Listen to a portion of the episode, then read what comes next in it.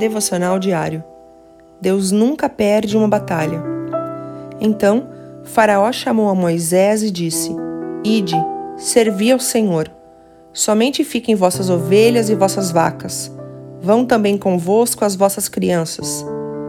Moisés respondeu a Faraó: E também o nosso gado há de ir conosco.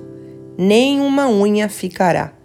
Êxodo 10, 24 e 26a. Moisés foi chamado pelo Senhor para tirar seu povo do Egito. E quando Faraó percebeu que não poderia impedir a libertação do povo de Deus, ele apresentou uma contraproposta.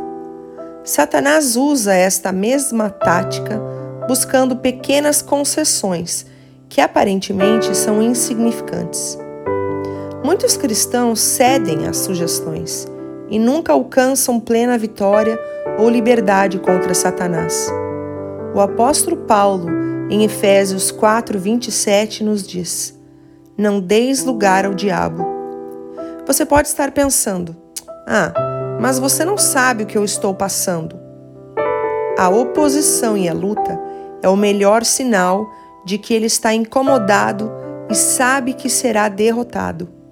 Lembre-se o nosso Deus nunca perde uma batalha. Deus te abençoe. Pastora Ana Fruit Labs.